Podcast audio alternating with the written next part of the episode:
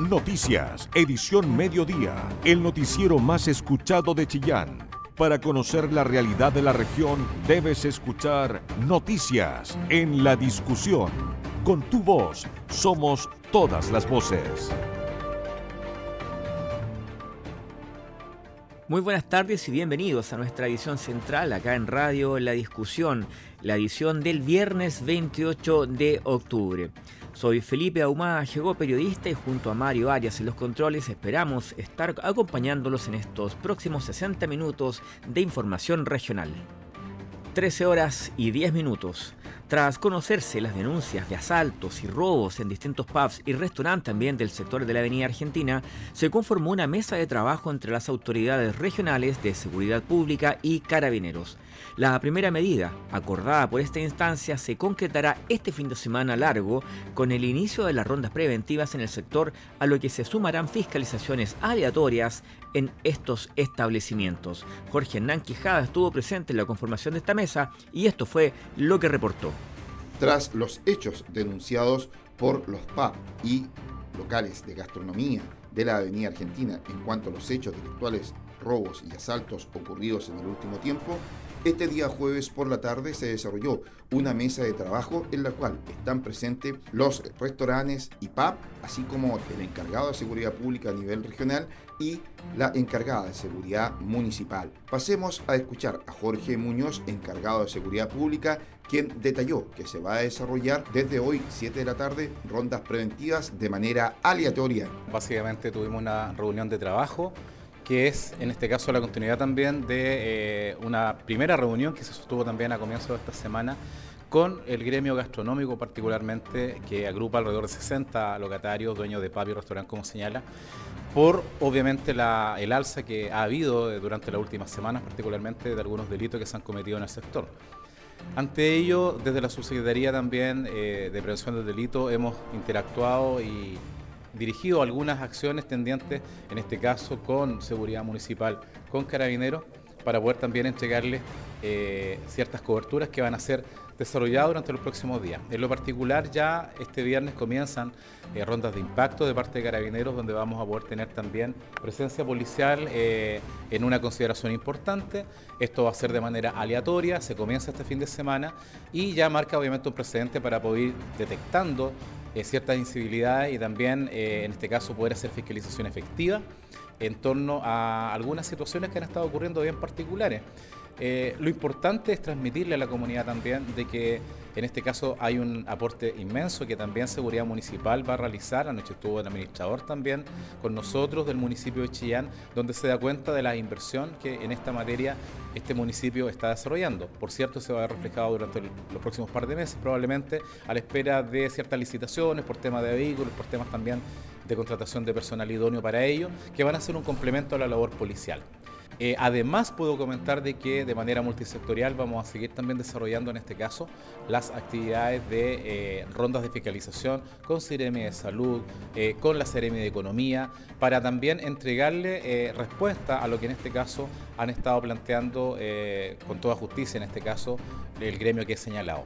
Por lo tanto, y en resumen, hay una mirada puesta en poder también eh, hacernos cargo y colaborar en todo lo que implique eh, bajar la sensación de inseguridad para este sector tan importante del comercio local. Por su parte, la encargada de Seguridad Pública, Alejandra Martínez. Tuvimos dos importantes reuniones. En la mañana estuvimos con la Cámara de Comercio, presidida por Alejandro Lama, junto con su directorio, con, algunos emprendedores, y en la tarde también, ¿cierto?, con esta agrupación Gallén de Avenida Argentina. Ellos nos manifestaron eh, cuáles eran sus principales temas de seguridad también conocidos por nosotros obviamente, y allí eh, acordamos un plan de trabajo que parte hoy a las 19 horas con un operativo junto a Carabineros para efectos de poder marcar presencia no tan solo en la Avenida Argentina, sino con el casco histórico de nuestra ciudad y que se van a hacer permanentes en el tiempo.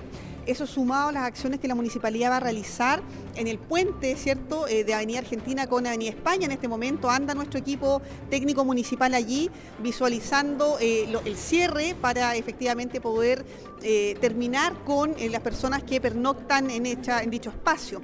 Y esto sumado ¿cierto? a las labores de patrullaje preventivo y a los operativos que conjuntamente vamos a realizar con la Seremia de Transporte, con la Seremia de Economía y los que también realizamos con el Servicio de Salud y la Autoridad Sanitaria. Hay días en que sin duda está, está digamos, ya hay mayor ocurrencia de, de incivilidades y eventuales delitos, por tanto van a ser días aleatorios, obviamente, ¿cierto? por temas de seguridad.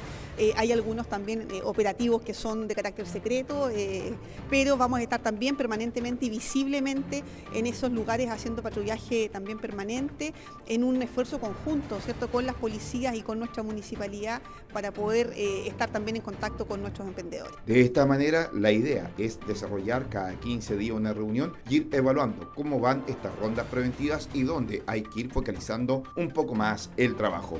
Toda la información que te interesa. Noticias en la discusión 94.7 FM. La Contraloría Regional detectó en la municipalidad de San Carlos multas por 650 millones de pesos sin cobrar a la firma que en 2017 se adjudicó el retiro de la basura, basura domiciliaria. Además, cifró en cerca de 940 millones de pesos sin ningún tipo de respaldo los pagos hechos a esta empresa. Pese a que la licitación exigía contar además con una estación de depósito para estos desechos, esta no existe y los microbasurales se han multiplicado en la comuna. La nota es de Marlene Guerrero. La Contraloría Regional de Ñuble elaboró un informe que reveló que la Municipalidad de San Carlos ha incumplido en su obligación de cobrar multas por cerca de 650 millones de pesos por incumplimiento de contratos a la empresa encargada del retiro de basura domiciliaria, la que opera en esa comuna desde 2017. Por otro lado, se detectó que el municipio realizó pagos por los servicios de esta empresa por 493 millones de pesos, sin los respaldos ni documentos que acreditarán estas transacciones. Lo anterior se suma a una serie de problemas como el despido de dos administradores municipales en menos de dos años, que se engloban en lo que en San Carlos ya conocen como el caso basura y que estalló tras varias denuncias por el aumento de microbasurales en la comuna, como lo explica el concejal Jorge Silva. El tema de la basura los concejales empezamos a, preocuparnos porque era de, a simple vista ver cómo estábamos como comuna cayendo en un notable abandono frente a los retiros, frente al aumento y proliferación de los microbasurales y todo eso empezó a llevarnos a hacer consulta del Consejo, las cuales se van repitiendo, independiente de esto, las irregularidades que ya se conocen están parte de la autoridad que hizo el lector de donde ahí empieza a evidenciarse lo que ya se conoce como el informe final que hace la Contraloría. Según los concejales, los representantes de la empresa sostuvieron una reunión con el Consejo y el alcalde Gastón Suazo, momento en que expusieron las necesidades que tenían para dar cumplimiento a la transferencia de la basura. Y según el concejal Daniel Pizarro, la alcaldía nunca les dio una respuesta. La estación de transferencia es un tema que fue un tema excluyente dentro de la base de licitación en donde permitió que las empresas se adjudicaran el tema y posterior a ello no hubo ninguna, ningún proceso de fiscalización en torno a la puesta en marcha de esta estación de transferencia que es la que marcó la diferencia al momento de la ejecución del contrato. Pero sería penoso para nosotros darnos cuenta que a lo mejor vamos a volver a caer en un tema administrativo complejo que va en medio concretamente de nuestra ciudadanía y eso. La Contraloría le dio un plazo de 30 días a contar del pasado 12 de octubre para que la municipalidad explique ambas irregularidades.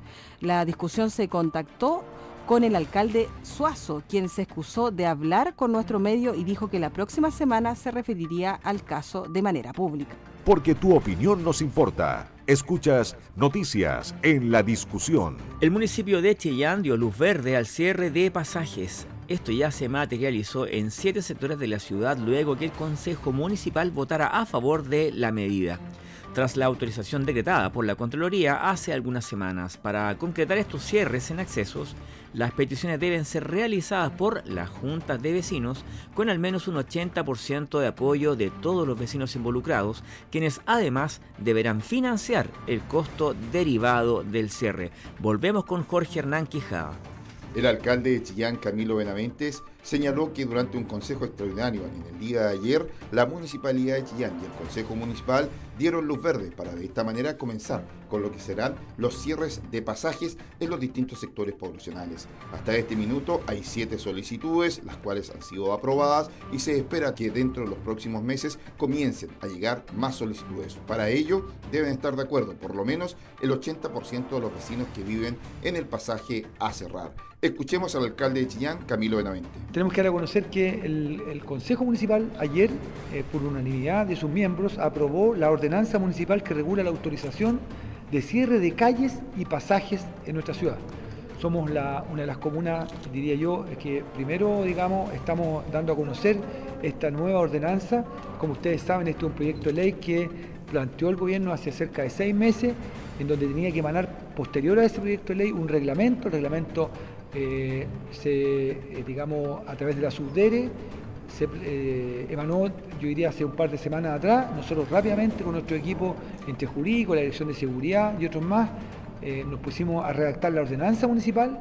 esta ordenanza es bien clara, tiene una normativa, tiene reglamentos establecidos para poder, ¿cierto?, tener la posibilidad de que las comunidades puedan cerrar sus calles y pasajes. Ahora, nosotros tenemos varias solicitudes, hay que ver bien que cumplan ciertos requisitos, eso hay que dejarlo claramente establecido. ¿ah? Hay algunos requisitos que son, tienen que, eh, de, alguna, de alguna manera, por ejemplo, eh, el 80% de los vecinos tiene que estar de acuerdo, ¿cierto?, para la regulación de estos de esta eh, cierre, ¿ah? entre otras cosas. En la oportunidad, la encargada de Seguridad Pública Municipal, Alejandra Martínez. Esta ordenanza es una prueba más de que la seguridad es una prioridad para nuestra gestión municipal. Y es por ello que de manera unánime el Consejo Municipal ha aprobado, tal como lo ha señalado el alcalde de Navente ayer, eh, esta ordenanza de, de cierres y pasajes que viene a dar cierto mayor sensación de seguridad a nuestros vecinos y vecinas. Eh, hay una normativa eh, que está en este reglamento, va a ser publicada en la página web de la Municipalidad de Chillán y se entiende que desde ese momento obviamente corre en vigencia. ¿De qué se trata esto? De poder eh, regular o reglamentar ¿cierto? el cierre de pasajes con algunos requisitos que establece la ley y que están reflejados en nuestra ordenanza. Ya hay parámetros que tienen que cumplir los pasajes, ¿cierto? Por ejemplo, que no pueden ser más extensos de una cuadra, no superior a 7 metros de ancho, pueden ser urbanos o rurales, esto también es muy importante de, señalar. El alcalde ya lo, ya lo ha dicho también, 80% de los vecinos tienen que estar de acuerdo, entre otros aspectos técnicos que tiene que cubrir el cierre, ya que lo vamos a revisar en detalle en este seminario.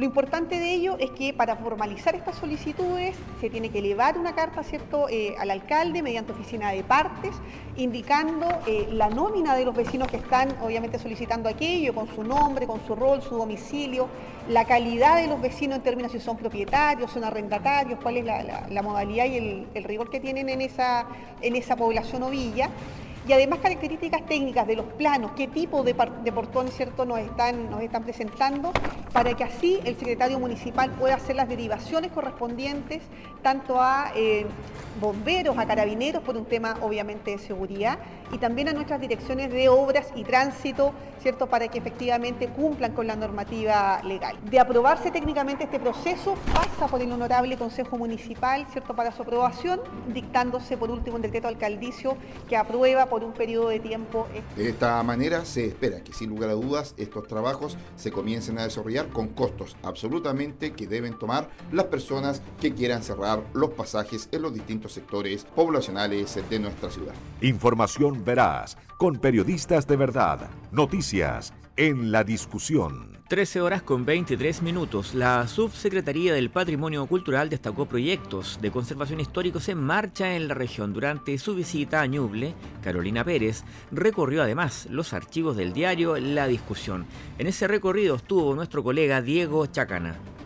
De visita en nuestra región, la subsecretaria del Patrimonio Cultural Carolina Pérez visitó hoy viernes las instalaciones de la discusión para ver el archivo histórico, poder conversar acerca de diversas iniciativas y proyectos que tiene contemplado el Ministerio en la zona. La subsecretaria estuvo en compañía también de la Seremia de Culturas, las Artes y Patrimonio de Ñuble, Scarlett Hidalgo. En su llegada destacó el valor histórico de los archivos y la importancia que tiene la documentación, tanto para la región como para el país.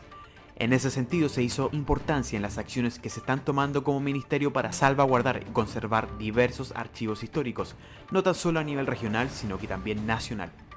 La subsecretaria destacó el esfuerzo que se está haciendo en la digitalización de diversos archivos y así mejorar el alcance y la disponibilidad de estos documentos. Estamos empezando a trabajar eh, para poder potenciar con mayor fuerza la digitalización de archivos. Tenemos además em, el Fondo del Patrimonio. Eh, es un fondo que nace con la creación del Ministerio eh, de Recuperación Patrimonial que va desde lo urbano, ¿cierto?, al patrimonio, por ejemplo, como en los archivos. Em, y ahí también ese, ese es un fondo que está abierto a la postulación a nivel nacional, precisamente para el resguardo y salvaguardia del patrimonio. Otro de los temas que conversó fue la protección hacia la iglesia de las Carmelitas, lugar que desde 2011 es monumento nacional. Reiteró el compromiso del ministerio para su resguardo y recalcó su importancia a nivel regional. Por otro lado, habló sobre la conmemoración de los 50 años del golpe militar para el próximo año. La subsecretaria destacó el trabajo que está haciendo el ministerio en el ámbito de memoria. El próximo año, para los 50 años del golpe, eh, todavía somos un país con deuda en materia de verdad, justicia y reparación. Eh, pero también queremos proyectar un país que, usa la memoria para el futuro. ¿Qué país queremos construir? Eh, ¿Qué país queremos proyectar? ¿De qué grandes desigualdades pendientes todavía nos estamos haciendo cargo y cómo? Y desde esa perspectiva la invitación eh, es a trabajar intersectorialmente con las comunidades, ¿cierto? Para poder tener el próximo año una conmemoración a la altura también de la memoria histórica.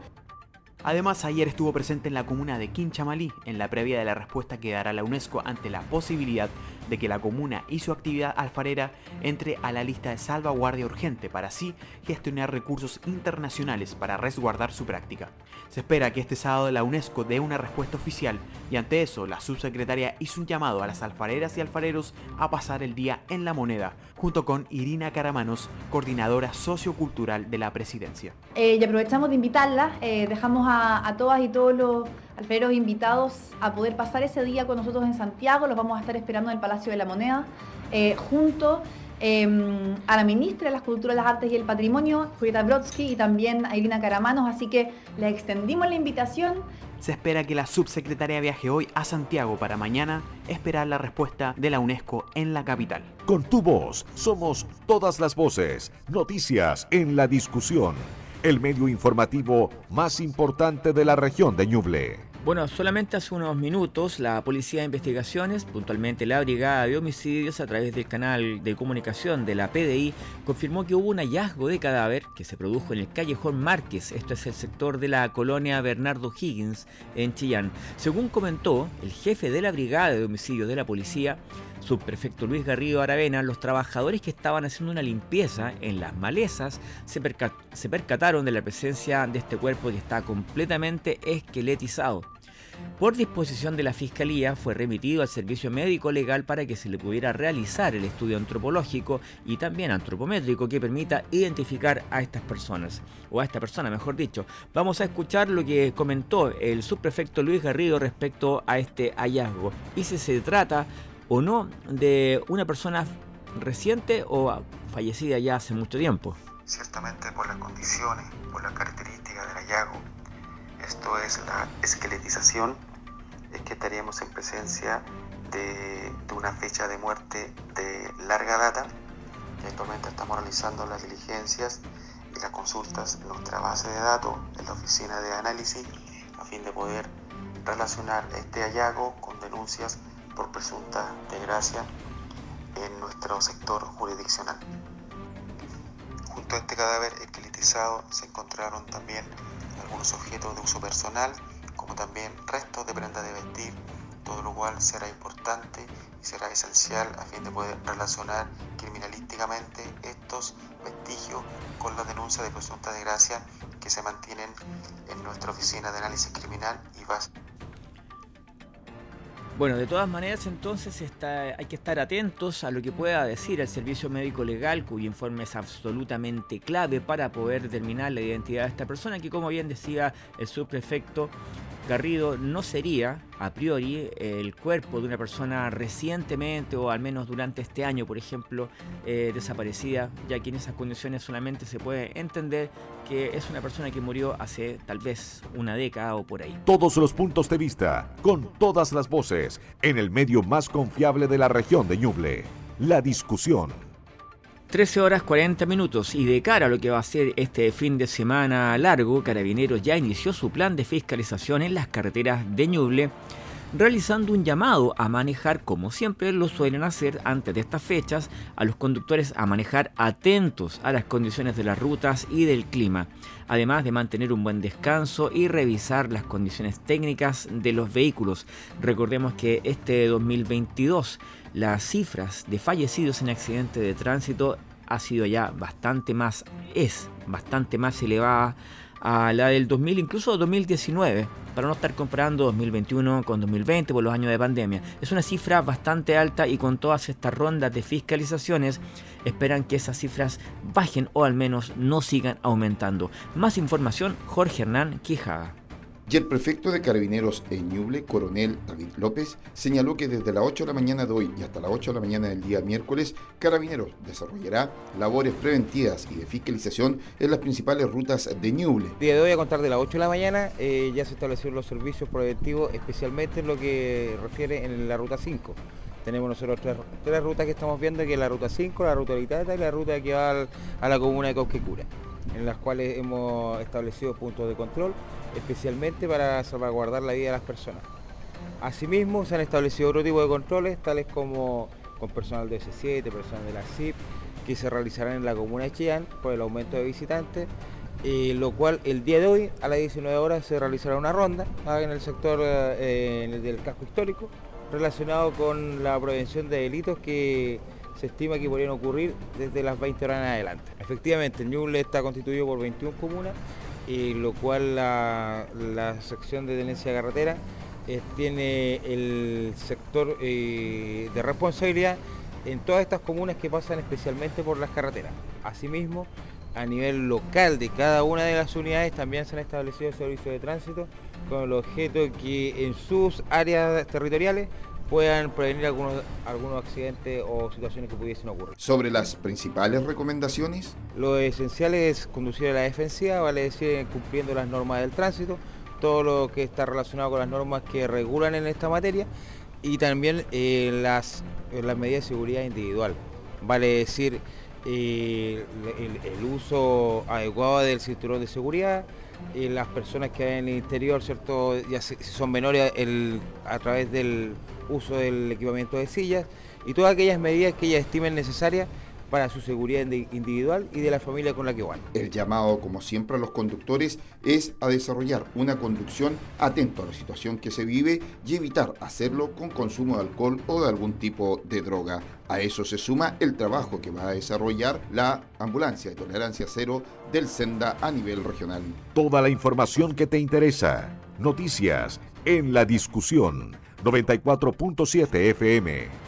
La Reserva Nacional de Ñuble recibió el apoyo para su recategorización a Parque Nacional. Se trata de una propuesta impulsada por el Departamento de Áreas Silvestres Protegidas de la Corporación Nacional Forestal CONAF Ñuble y que ha encontrado un eco positivo en la comunidad, operadores de turismo, el municipio y otros servicios públicos vinculados a la conservación de este espacio protegido por el Estado. Diego Chacana profundiza esta información. La Reserva Nacional Ñuble podría pronto convertirse en parque nacional y desde la región diversas autoridades así lo esperan. Es por eso que durante la jornada del martes se desarrolló la Asamblea General del Consejo Consultivo de la Reserva, donde se abordó el análisis técnico y la justificación para que esta área silvestre protegida ascienda a la categoría de Parque Nacional. La propuesta es impulsada por el Departamento de Áreas Silvestres Protegidas de CONAF Ñuble, que ha encontrado un eco positivo en la comunidad, operadores de turismo, el municipio y otros servicios públicos vinculados a la conservación de este espacio protegido del Estado. La reserva fue creada como tal el 24 de noviembre de 1978 y actualmente cuenta con 75.078 hectáreas y es considerada una de las reservas con mayor biodiversidad del país. Si se lograse su recategorización, sería el primer parque nacional en la región de Ñuble. Renzo Galgani, director de CONAF, aseguró que una intervención así permitirá disponer de diversas herramientas para el resguardo del territorio. La recategorización de la Reserva Nacional Ñubla Parque nos entrega herramientas adicionales para poder hablar de conservación del territorio, que cualquier proyecto eh, pueda ser evaluado de forma distinta. Finalmente otras reglas nos permite también pensar en el futuro. Cuando hablamos de conservación hablamos de construir herramientas, tener herramientas que nos permitan a nuestros hijos, a las generaciones venideras, poder disfrutar de esto en la misma línea, el Ceremi de Bienes Nacionales, Cristian Ortiz, aseguró que una recategorización colocaría limitaciones a proyectos que puedan ir en contra de la conservación. Nosotros vamos a colocar todos los esfuerzos y vamos a tratar también de aportar en lo que nos corresponda, porque como se explicaba muy bien en esta reunión a través de CONAF, eh, pasar de reserva a parque eh, mejora el estándar, ¿cierto? Y la cantidad de los recursos que podrían llegar y también eh, coloca limitaciones a futuros proyectos que puedan ir en contra de la conservación que nosotros queremos hacer como gobierno. Actualmente en la región existen cerca de 247.979 hectáreas de bosque nativo, de las cuales 10.000 fueron cortados ilegalmente entre 2013 y 2019. Se espera que con intervenciones tanto a reservas como a otras zonas de protección puedan disminuir la actividad ilegal, resguardar y conservar el territorio. Toda la información que te interesa, noticias en la discusión 94.7 FM. Una nueva plataforma virtual inauguró el Teatro Municipal de Chillán para promocionar a los artistas locales gracias a un convenio con la Seremía de las Culturas que aportará 54 millones de pesos para la promoción de los exponentes. Jorge Hernán Quijada trabajó en esta noticia el Teatro Municipal inauguró esta mañana lo que es una nueva instancia en materia de una presentación a través de Internet para de esta manera llevar a efecto un programa en conjunto con el Ministerio de la Cultura, las Artes y el Patrimonio por cerca de 5 millones de pesos. Escuchemos en la oportunidad a Pilar Correa, quien es encargada de este proyecto de integración. Este proyecto que se llama Difundiendo a nuestros artistas de Ñuble es un proyecto que nació en pandemia, se pensó y se gestó en pandemia, eh, pensando en llegar a más audiencias que no tenían la posibilidad de salir de sus casas, que estaban confinados, etc. Entonces se pensó este proyecto en el Fondo de las Artes Escénicas, de la línea de difusión, eh, con el fin de crear una plataforma digital de contenido de calidad de artes escénicas. Entonces nosotros lo tomamos, y eh, qué vuelta le hemos dado ahora es que va a ser una plataforma para difundir artistas locales con sus trabajos, con sus obras. Ahora tenemos una obra de títeres, una ópera, eh, una obra de teatro y una obra circense. Las personas lo pueden ver desde cualquier parte de la región. Este proyecto también pretende como acortar un poco la brecha al acceso de los bienes culturales a través del de, eh, uso de Internet, que está mucho más masificado también después de la pandemia. Eh, entonces los invitamos a acceder a la página del Teatro Municipal, pinchar el banner y va a haber constantemente nuevo contenido. ¿De qué manera? Y esto le queremos hacer el llamado a los artistas locales, tal como ha sido la tónica de la Corporación Cultural estos últimos meses. Estén atentos a las redes sociales porque se vienen convocatorias eh, para nutrir esta plataforma. Ya los artistas van a poder postular sus proyectos para ser visibilizados y difundidos a través de esta plataforma web, a través de nuestras redes sociales. Eh, entonces estén muy atentos y la idea es llegar a más públicos con contenido de calidad, poder también ofrecer contenido a los colegios que quieran usar eh, el material, va a ser apto para todo público, familiar. En la oportunidad, la Ceremi, la Cultura, las Artes y el Patrimonio, Scarlett Hidalgo. Esta iniciativa que nace desde la Corporación Cultural Municipal de Chillán, eh, que finalmente nace en pandemia, pero también responde eh, a una necesidad que, tenía, que tiene el mundo cultural hoy día, que es ir visibilizando el trabajo. Eh, así que si bien aparece como con un foco que tiene que ver con las artes escénicas, entendiendo que artes escénicas es teatro, es ópera, es títere, es narración oral, por ejemplo, eh, sí, eh, el hecho que hoy día se pueda incorporar y se pueda mantener la plataforma, ir nutriendo de nuevo información de artistas, también entrega eh, información y vamos democratizando la información en términos de tener un lugar donde consultar, de ver cuáles son las distintas áreas además de música y no solo de artes escénicas eh, que se pueden incorporar la información en el futuro. Así que desde ahí, de la Seremía de las Culturas, las Artes y el Patrimonio, estamos contentos de que esto contribuya al mundo cultural en la región de Ñuble, no solo a Chillán, porque finalmente las plataformas son posibles de ver desde todos los, de todas las comunas, digamos, y de la región. La directora del Teatro Municipal, Vilma Dea, se refirió a otros eventos artísticos. Tenemos programación propia, que son estos festivales, pero también tenemos otro tipo de programación, como por ejemplo el concierto de gala de la Orquesta Sinfónica Juvenil de la región de Ñuble, que es el jueves 3. El viernes 4 tenemos el concierto del pianista francés Richard Kleiderman. El sábado 5 y el domingo 6 está el Festival Internacional Gold Fest eh, de árabe. Tiene talleres, tiene competencias y hay una gala. Tenemos el concierto de Carlos Ávila el viernes 11 y el sábado 12 el Festival Sumérgete. El, jueves 17 viene eh, Pedro Aznar, el 18, el 19 y el 20 es el tour cultural del Teatro Municipal. El sábado 19 tenemos un concierto aniversario de la agrupación Palomar. El 25 está Jepe, el 26 Natalino y el 30 el concierto de piano de Marcela Massini. De esta manera habrá más promoción de las actividades culturales que desarrolla el teatro, tanto con artistas locales como artistas a nivel nacional que visitan nuestro teatro municipal. Porque tu opinión nos importa. Escuchas noticias en la discusión. Bueno, y antes de pasar al resumen internacional y nacional con nuestro editor Marcelo Herrera, queremos contarles simplemente, y de la mano de lo que nos contaba recién Jorge Hernán Quijada, que también en fuera del teatro, en sectores, en algunos eh, barrios de la capital regional de Ñuble, habrá algunas posibilidades también de ir a, hasta números artísticos. Por ejemplo, este 29 de octubre a las 6 de la tarde, es el sábado 29 de octubre, se ofrecerá una función de títeres en la avenida Nueva Oriente 742, esto es, en eh, la nueva delegación municipal de Chillán Oriente con la compañía Teatro Vagabundo, que cuenta con más de 20 años de trayectoria en este tipo de actividades. La encargada de presentar la obra será entonces la compañía Teatro Vagabundo y la obra es Juan Sin Miedo, que tiene la recreación o, con recreación, mejor dicho, eh, de unos monitos ahí que van a estar contando temas sobre el, miedo a la pérdida y a la soledad en un formato carismático y bastante cómico. Obra inspirada en el poeta argentino Javier Viña Fañe. Con tu voz somos todas las voces, noticias en la discusión, el medio informativo más importante de la región de Ñuble.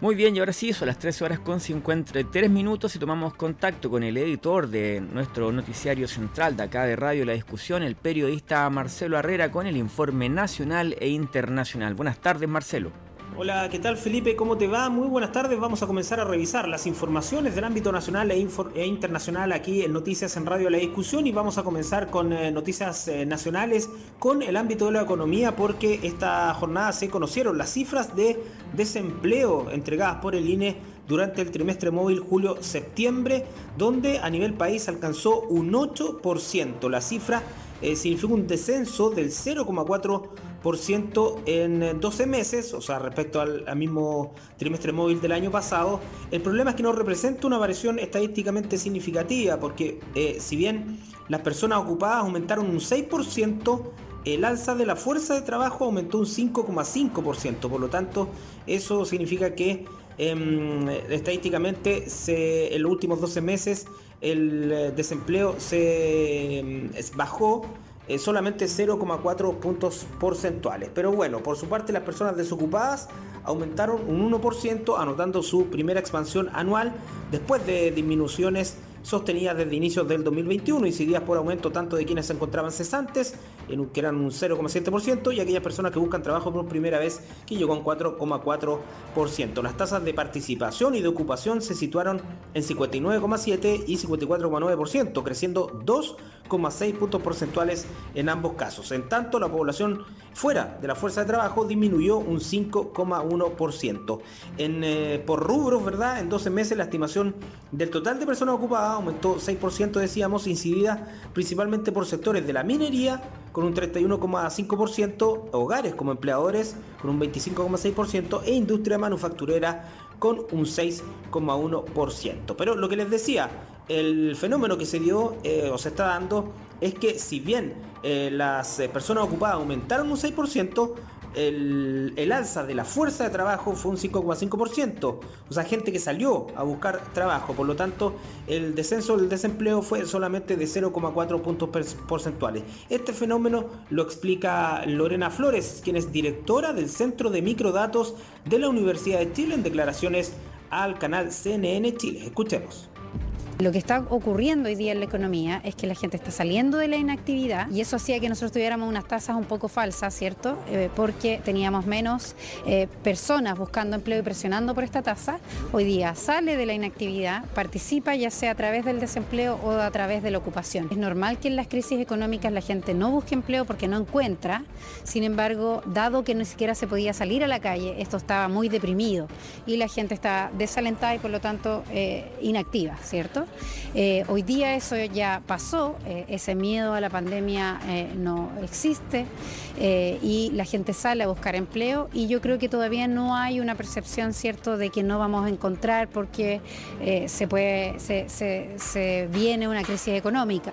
Muy bien, pero ¿cuál fue la situación regional? Y aquí una nuevamente una mm, voz de alarma, ¿verdad? Porque lamentablemente Ñuble sigue entre las regiones con mayor desempleo en el país. En, estricto rigor, Ñuble es la segunda región con mayor desempleo. Decíamos que en 8% fue el desempleo a nivel nacional y Ñuble se ubicó en un 9,2% solo siendo superada por Tarapacá con un 9,7%, pero por sobre Valparaíso con un 8,9%, Antofagasta con un 8,4% y la región metropolitana con un 8,4%. Según región, se constata que la recuperación de ocupaciones fue incidida principalmente por las regiones metropolitanas, Valparaíso y Biobío, cuyas tasas de recuperación em, fueron a la fecha 112,2%, 105,2%, 6% perdón, y 83,6% respectivamente. En conjunto, para el último trimestre móvil, esta región aportaron el 66,4% de las ocupaciones recuperadas, mientras que en el eh, otro eh, extremo, ¿verdad? Las regiones con tasas de recuperación más altas se registraron Aysén con un 147,8%, Tarapacá 119,1% y Antofagasta 112,3%. Claro, regiones del norte incidida por la mayor actividad minera, eh, las del norte. Bueno, em, tarea entonces para para nuestras autoridades, para las políticas públicas también y el sector privado, Ñuble, la segunda región con mayor desempleo en el país. Muy bien, vamos a revisar las noticias del mundo y les cuento que hay algo que podría ser como frívolo, ¿verdad? Eh, esconde algo sumamente importante porque el magnate Elon Musk confirmó la compra total de la red social Twitter y dijo que lo hace por el futuro de la civilización, cuando quedaba poco más de 24 horas para que expirara el plazo que le había dado una jueza para abrir un proceso si no se formalizaba la compra. El propietario de Tesla y SpaceX emitió por la propia red social un mensaje destinado a los anunciantes de Twitter en el que quiso explicar las razones que lo llevan a comprar la red y cita en primer lugar que es importante para el futuro de la civilización tener una plaza digital común donde pueda debatirse de manera sana un amplio espectro de creencias. Además, adelanta que la publicidad tendrá un lugar relevante en la red en adelante. Em, bueno, su primera medida, eso sí, fue despedir a cuatro de sus máximos responsables de, Twitter, según publicaron medios estadounidenses. Eh, los desvinculados aparentemente fueron el consejero delegado para Agrawal, el jefe financiero de Twitter, Ned Segal, eh, la máxima responsable legal y de políticas, Mijaya Gade, y el abogado principal de la firma, Sean Edget. Esto significa que em, se cierne también sobre em, sobre Elon Musk una incertidumbre respecto al, a lo que efectivamente querrá hacer con eh, Twitter en eh, ahí las oficinas centrales de la compañía en eh, San Francisco, California. Además está decirlo controvertido esta compra. ¿Y qué va a pasar en el mundo de la información, verdad? Donde el magnate, fíjense que pagó por esta red social 44 mil millones de dólares y ahora queda como amo y señor de esta red social de mucha influencia política y periodística. Pero también está pendiente qué va a pasar con la política de fake news, de bots, ¿verdad? De información falsa y también está pendiente si decide devolverle, por ejemplo, la cuenta a Donald Trump, clausurada por sus mensajes de odio, ¿verdad?, por parte del ex mandatario estadounidense. Mucho paño que cortar entonces en eh, Twitter y hablamos de Twitter por em, estratégicamente es una de las redes sociales, si no es, no es la más masiva, pero es la de mayor influencia, por ejemplo, en el mundo empresarial, político y mm, ya decíamos, eh, eh, también periodístico, en fin. vamos a ver lo que pasa con este futuro de la red social por parte del nuevo dueño, el magnate Elon Musk, quien ya comenzó a aplicar cambios, al menos al despedir a altos ejecutivos. Son las informaciones que han marcado la pauta en esta jornada, que la conocemos aquí en Noticias en Radio La Discusión. Que estén muy bien, buena tarde y muy buen fin de semana largo. ¿eh? Porque tu opinión nos importa. Escuchas Noticias en La Discusión. Nos queda solamente despedirnos y agradecer a quienes estuvieron acompañándonos durante este día y toda la semana. Ya son las 14 horas con 2 minutos. La invitación es que nos reunamos nuevamente el próximo día miércoles.